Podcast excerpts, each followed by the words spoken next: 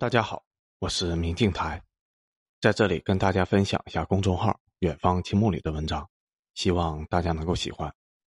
本期文章的题目是：第四针疫苗已经在以色列安排上了，靠疫苗战胜病毒近乎于不可能。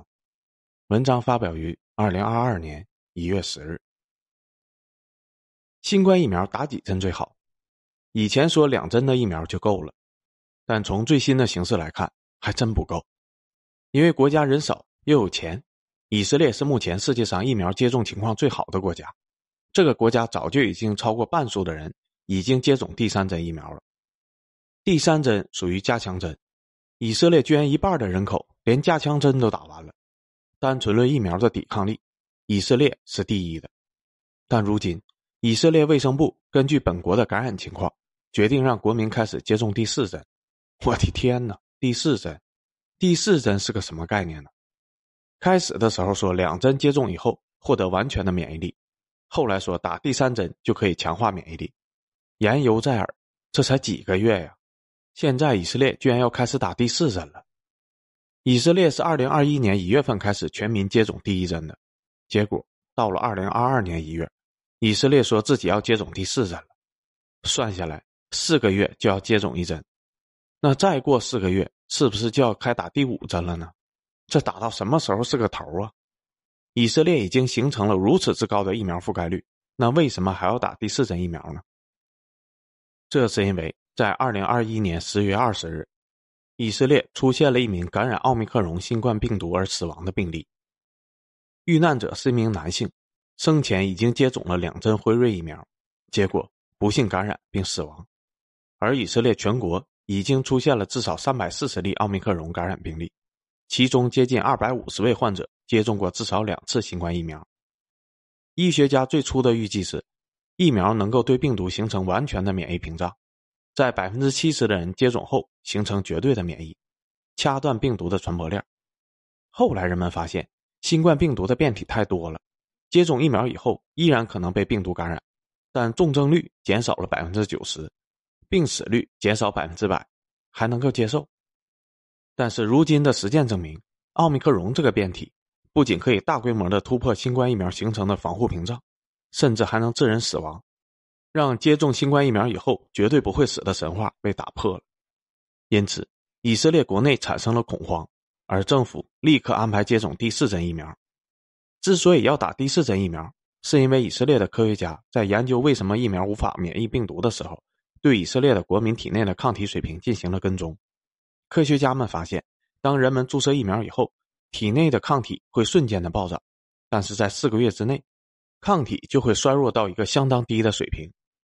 以色列的总理说，如果注射第四针新冠疫苗，那么接种者抗体就会增至原来的五倍。以色列的这位总理没有骗人，接种第四针疫苗以后，确实可以增加接种者体内五倍的抗体，但他没有说的是。即便是增加五倍，也就勉强恢复到当初接种第三针、第二针时候的水平。抗体水平从五掉到了一，再恢复到了五，那可不就是增加五倍吗？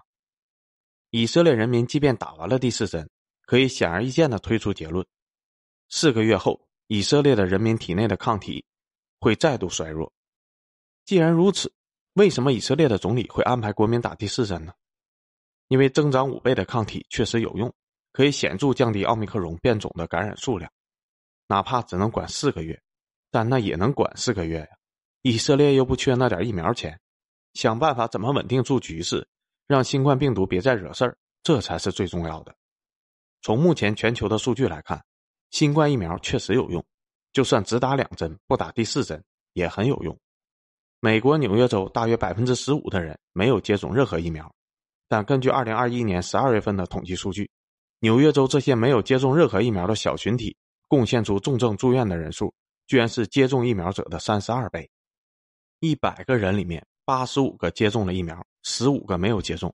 但是，一百个躺在医院里面快死的重症病例里面，九十七个是没打过疫苗的，只有三个是打过疫苗的。这么显著的对比，足以说明疫苗的作用。哪怕只打两针，也意义巨大。这就是为什么全球各国政府都拼命的给国民打疫苗的原因。各国的精英都不傻，既然打两针就很有用，那为什么以色列还要打第四针呢？因为疫苗有用归有用，但没有达到欧美政客们所期望的那种有用。二零二二年一月六日，纽约州单日因新冠肺炎死亡的人数就超过了一百三十人，而整个美国的单日感染数量突破了一百万。本文的配图是美国人放的，最高的峰值是单日一百万，但是曲线的走向是没错的。目前美国的单日新增感染人数远远超过了曾经那最严重的时候。以前我觉得美国人一天感染二十五万是很不可思议的数据。现在我才发现，不可思议的东西还在后面。新冠疫苗防重症还是挺不错的，但防感染是真的不行。奥密克戎感染接种疫苗的人也只是难了一点点而已。众所周知，病毒的进化来自于复制。只要病毒能够不断的感染人类，在人类的体内复制自己，那么优胜劣汰之下，很快就能出现可以完美绕开所有免疫屏障的病毒。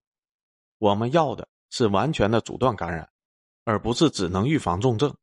如果病毒持续的在已经接种疫苗者的体内进行感染复制，然后优胜者活，失败者死，那情景简直可怕到不敢想。完全阻断感染是科学家的追求，也是欧美政客的追求。只能防重症有啥用啊？欧美的政客要的是依靠注射疫苗形成免疫屏障，去完全的消灭病毒。防重症这个效果。对民众个体来说还有点用，但是对于政客来说一点用都没有。欧美的政客根本不关注到底死了一百万还是十万，这都差不多。他们要的是恢复经济运转秩序，恢复社会生产和消费，这比多死少死几个人重要的多。英国人从一开始就打算直接躺平，连疫苗都不等了，就是因为这个。他们认为防疫不划算，还不如躺平等全民感染，死完一批拉倒。不要影响经济就行，所以新冠疫苗目前这种只防重症不防感染的特性，让欧美的政客非常的讨厌。如果疫苗能够完全的防御重症和死亡，那也行，直接把新冠当成流感处理就好了。关键是做不到呀，只是死亡概率大幅度的降低，但并不代表打了疫苗就能高枕无忧。美国政客们并没有对商业经济进行太多的限制。但一部分怕死的美国群众自发的不出门不消费，这就让美国政府非常的头疼。封城是不可能封城的，又想激活经济，那怎么办呢？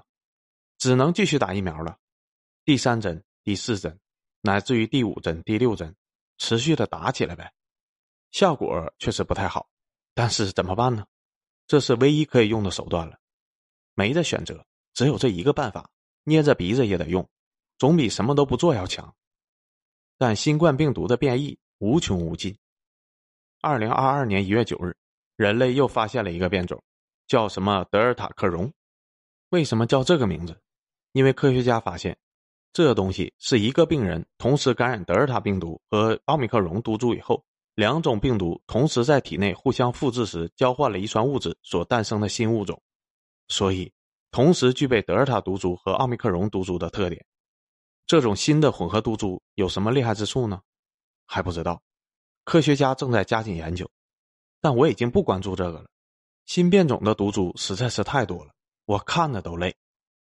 人类应该怎么做才能彻底消灭这些病毒，让人类社会恢复秩序呢？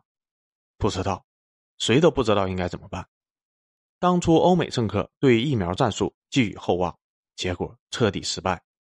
中国物理隔绝的办法被验证是有用的。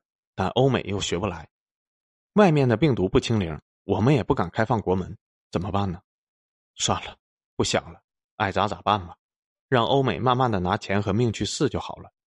反正欧美干什么我们都跟着，他们研发新疫苗，我们也研发新疫苗，确保自己手里一直有底牌就可以。欧美试验新路线失败了，那就让他们继续试验呗，试成功了，我们再跟也不迟啊。我们又不需要着急。有人硬要当我们免费的小白鼠，拦都拦不住，我也没有办法。